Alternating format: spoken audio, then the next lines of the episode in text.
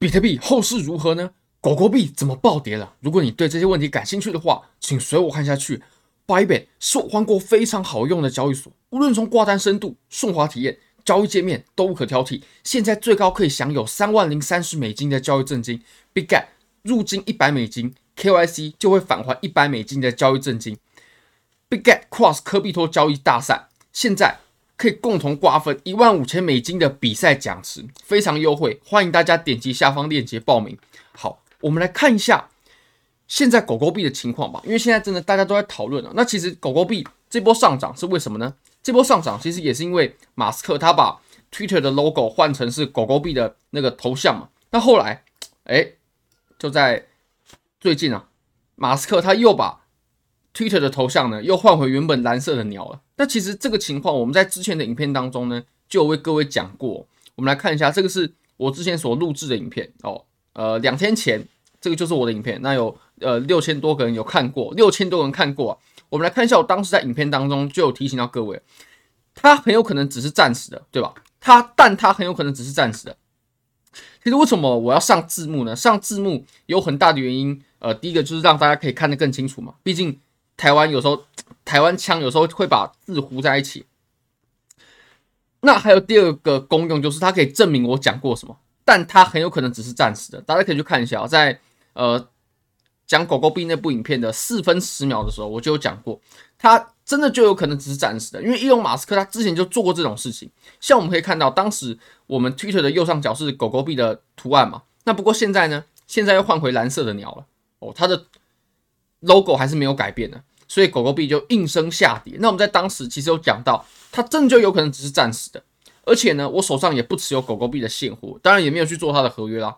所以当时我们就有提醒到各位，这个其实我认为是可以预料到的情况，它是可以避免的风险，我们就必须把它给规避掉。那也非常欢迎各位可以订阅我的频道，按赞分享。OK，因为我们当时是有讲过这种情形的。好，那我们再来看一下比特币吧。比特币呢，我认为现在啊，它出现了一个分型，一个。你可以看一下哦，在这里，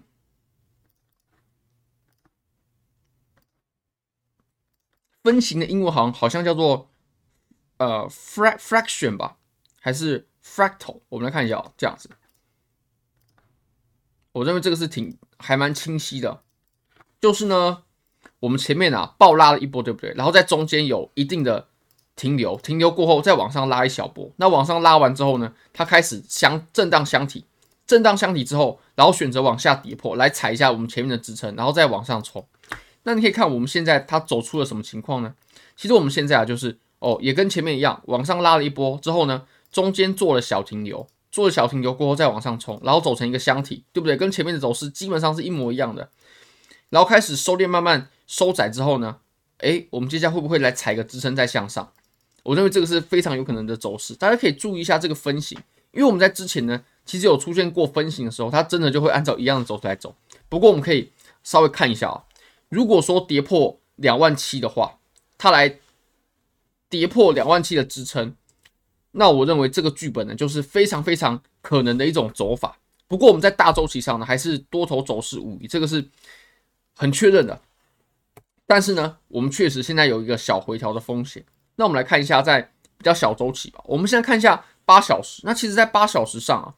我们的 MACD 它已经产生了背离的情形，你可以发现哦，这个我们前面有说到。那其实我们在更前面啊出现背离的时候，当然这个也也是个双重背离，双重背离它是经过了水下金叉。那水下金叉它其实是有一波下跌做修正之后呢，然后哦才继续往上进攻的。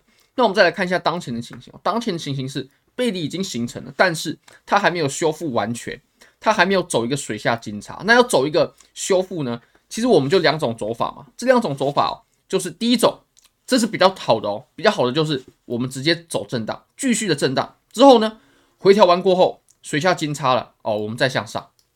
好，那走第二种呢？第二种就是比较差的，就是我们直接来一个往下的回调，往下的回调过后，这肯定会水走水下金叉咯，然后再向上。那情况一的话，也就是走震荡，我们会需要比较长的时间。那如果走情况二，我们走回调。再上，这个会花比较短的时间，但是回调的幅度会比较深。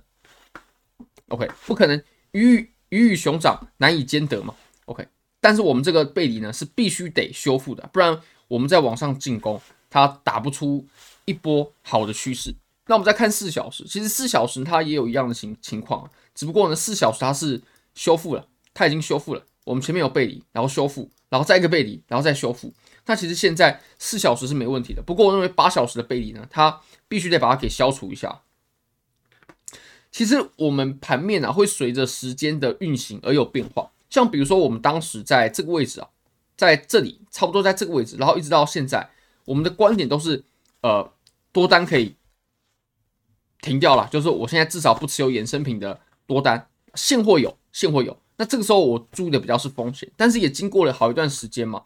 我们这段时间也有个二十一天哦，我们来量量看，对，二十二十一天半，二十一天半。但其实这一波时间量能的堆积呢，是足以改变这个盘面的。什么意思呢？就是当我们的有出现一个箱体啊，然后时间有了，量能有了，筹码堆积有了，那么当我们一旦突破这个箱体的时候，不管往上往下，不管往上往下，它都会有一波不错的趋势，就是我们应该追的趋势。只要这个箱体它确定被突破的话，我可以很明确的告诉各位，我是一定会追的，一定会往那个方向去追。当然，呃，即使是往下，即使是往下，就比如说哦，它接下来往下，那它最后呢回调过后，它还是必须得向上，因为其实我们从浪形来判断啊。周线、日线这一波浪往上走的浪，它都没有结束的可能性，所以这个大家可以注意一下。好，那我们最后呢，我们来说一下，呃，其实现在它在走收敛啊，它又开始走收敛了。那这个收敛其实判断的方式跟我们前面一样，如果说呃往上往下，我们都可以都可以注意。不过呢，有一种情况是更需要注意的，就是如果它慢慢就这样磨磨磨磨。磨磨磨磨磨，然后磨到最后，哎，它还是在震荡。那么它最终突破的方向呢，就不是真正的方向。这种就不值得我们去追。